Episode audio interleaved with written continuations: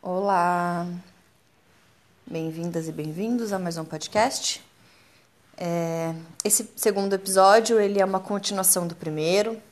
Eu ainda quero falar um pouquinho sobre a solitude. Bom, como eu falei no primeiro episódio, é, sobre é, a, o sentimento de solidão que eu sempre tive muito, né? E, e eu acredito que muitas pessoas passam por isso mesmo. Principalmente aquela sensação de quando chega o final de semana, uma sexta-feira à noite, e você tá em casa, não tem nada para fazer, dá aquela agonia, dá aquela depressãozinha. Quem nunca sentiu isso, né? Há uns anos atrás sentia muito, para mim era muito depressivo ficar sexta-feira em casa, né? Eu, e eu compartilhava isso com as minhas amigas também, tinha essa mesma sensação. Mas por quê, né? Qual é o grande problema de ficar na sua própria companhia? Né? É tão ruim assim a, a sua própria companhia que você não consegue ficar numa sexta-feira à noite em casa com você mesmo? É, a minha história é que eu, desde muito nova, eu comecei a namorar muito nova, né? E desde então eu emendei um relacionamento no outro. Tive namoros longos, mas sempre emendado um no outro. E meu último, o meu casamento, que foi o meu, meu último relacionamento mais longo que eu tive, eu realmente foi um choque porque foi no momento que deu um boom na minha consciência de como eu não sabia quem eu era. Por eu estar sempre em relacionamentos, necessitando de estar sempre em relacionamentos e emendando um no outro, eu não, eu não tive tempo para me descobrir, né? Na minha adolescência, na minha primeira fase adulta, eu só estava agregando bagagens de outras pessoas na minha mochila. Eu não estava. Em nenhum momento eu, eu, eu me busquei. Busquei os meus hobbies, busquei. Em nenhum momento eu busquei as minhas músicas que eu gostava, os lugares que eu gostava de ir. Era sempre em volta dos meus relacionamentos. Né? E mesmo assim eu nunca me sentia completa. Sempre me sentia solitária nos meus relacionamentos, principalmente no meu casamento. Tive um, um relacionamento de sete anos onde eu senti muita solidão estando com alguém. E quando eu decidi é, a separação, foi literalmente um boom, porque eu me vi perdida. Quem era eu? Afinal de contas, o que, que eu gostava de fazer? Quem, quem, é, quem eram os meus amigos de verdade, né? E não os amigos que eu obtive é, através do relacionamento. Quais eram as minhas comidas, as minhas músicas, porque as referências que eu tinha era da soma dos meus relacionamentos. E isso me deu um desespero tão grande, mas tão grande, e eu me permiti ficar muitos anos solteira e sozinha, é, na maior parte do tempo, me redescobrindo, sabendo meu verdadeiro eu. Essa é uma busca, na verdade, é uma jornada, é um caminho sem fim. A gente está sempre é, se, se, conhecendo e, e é uma jornada, na verdade, para mim, eu acredito que não tenha fim. A gente sempre tem novas versões, melhores versões e por assim vai. Mas eu precisava começar do zero, afinal de contas, eu não tinha me permitido fazer isso na minha juventude. Então, eu foi quando eu me senti bem mais é, solitária, mas era uma solidão que já existia em mim há muitos anos e eu nunca tinha percebido. E aí eu comecei a me fazer a pergunta, né?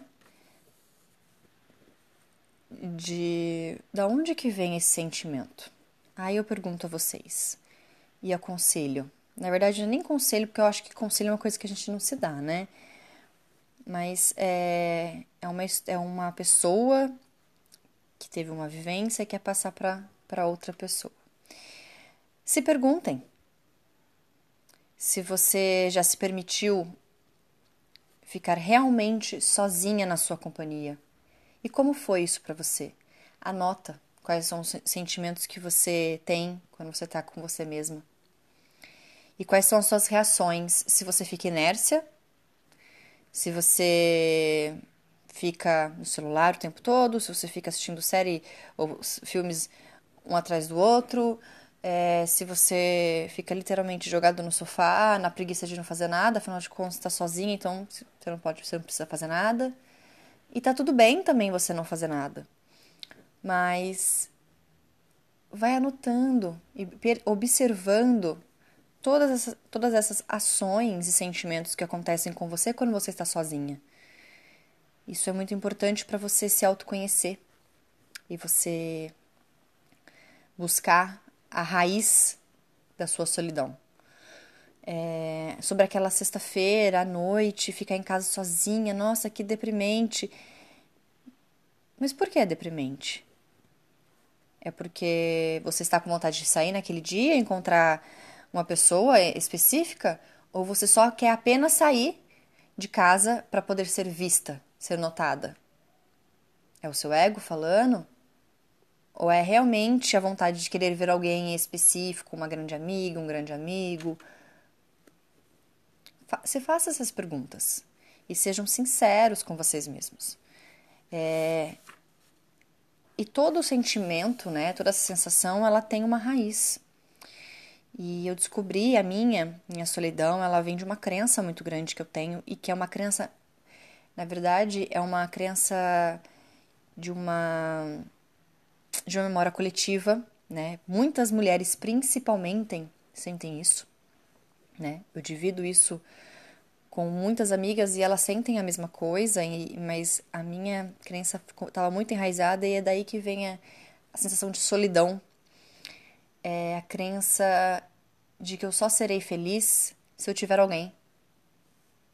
Alguém em um relacionamento amoroso, né? E eu realmente cresci com essa crença. Só que eu nunca, de fato, a identifiquei e a, e a conseguir nomear e a olhar para ela de frente, né? E nos últimos tempos eu tenho conseguido olhar para ela de frente e acolher essa crença, na verdade, também, mas olhar para ela e, e, e, tentar entender que não, essa não é a minha verdade. Porque eu já fui casada, eu tive muitos, eu já tive vários relacionamentos longos e mesmo assim, em nenhum deles eu tive a sensação de plenitude, de estar completa. Em nenhum deles. Por mais que eram relacionamentos felizes, é, que eu fui muito feliz, mas eu não tinha aquela sensação de plenitude e de complexidade, de, de, de, de ser um ser completo. Porque essa não é a minha verdade, eu não preciso estar com alguém para ser feliz. E quando eu consegui me dar conta disso, de uma maneira bem, bem objetiva, né? Foi muito mais fácil para mim começar a trabalhar a solitude. Então, eu morando comigo sozinha hoje, morando comigo é ótimo, né? Eu morando sozinha, com a minha própria companhia, lógico, eu tenho a minha filha, em muitos momentos eu estou com ela, então eu me dedico ao meu papel de maternidade de uma maneira como eu não me dedicava antes. Mas quando ela está com o pai dela, eu realmente fico sozinha. E eu peguei e olhei para as duas sensações, né, para esses dois paradigmas, a solidão e a solitude. E eu abracei a solitude. De que forma? Foi apreciar minha própria companhia, né? a fazer coisas por mim que só eu posso fazer. E não esperar que o outro faça. A minha comida preferida, escutar a minha música preferida e dançar, é, fazer aquela. aquele. É, é, parece clichê, mas não é clichê. Né? Aquele dia de beleza, hidratar o cabelo, assistir o filme que eu quero, né? Nós estamos em isolamento social. Eu não posso, a gente não pode sair pra rua. Mas isso serve também para ir num restaurante, comer aquela comida que você está com vontade e vá sozinha, assistir aquele filme no cinema que saiu e você quer assistir, não precisa depender de nenhuma companhia, seja uma amizade ou seja uma companhia amorosa. Então eu tenho aprendido isso na pele, eu tenho praticado isso na pele e isso tem me, me dado uma sensação de plenitude, isso tem me dado um sentimento de. É, de de ser completa muito mais do que todos os meus relacionamentos que eu tive, né? Eu nesse isolamento todo eu sinto muita saudade das minhas amigas, eu sinto saudade é, da, dos meus pais, da minha irmã, né? Às vezes eu me sinto um pouco sozinha, assim, mas é aquela saudade de porque a gente não pode estar junto nesse momento por conta da situação mundial. Mas não é a solidão, que eu sentia antes. E mesmo rodeada de mil pessoas, não era solidão. Né? Então, assim, não existe parte que vai te completar. Não existe a metade da laranja que vai te completar, a tampa da sua panela que vai te completar. Nós já somos seres completos, nós nascemos seres divinos para serem completos por si só. Só que a felicidade, ela só é real quando compartilhada. Então você primeiro é completo com você mesmo, você primeiro é feliz com você mesmo, para depois você compartilhar essa sua felicidade que já existe com outra pessoa. Ou compartilhar esse amor que já existe dentro de você por você mesma e expandir ele para outra pessoa. Não adianta você não se sentir inteira, não se amar por inteira, não ser feliz com a sua companhia, que você pode ter o melhor relacionamento, melhor relacionamento da vida. Você não vai ser feliz e se sentir completa estando com outra pessoa, porque a falta que te, a, a, a parte que te falta é a sua parte, só você vai completar e não o outro. Tá bom? Eu fico aqui, já fico por aqui. É, eu queria falar só um pouquinho disso da solitude, porque eu acho muito importante as pessoas começarem a ter consciência disso, até mesmo para não, não criar expectativa no outro, porque o outro vai me fazer feliz, porque o outro me faz feliz, porque eu só sou feliz quando o outro faz isso. Não. A gente tira essa carga pesada das costas do outro, que essa carga não é dele ou não é dela. Essa responsabilidade, essa carga é somente sua, só você é responsável pela sua felicidade.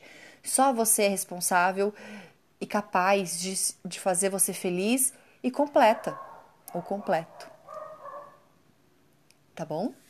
E é isso, gente. Eu fico por aqui. Até o próximo episódio. Um beijo.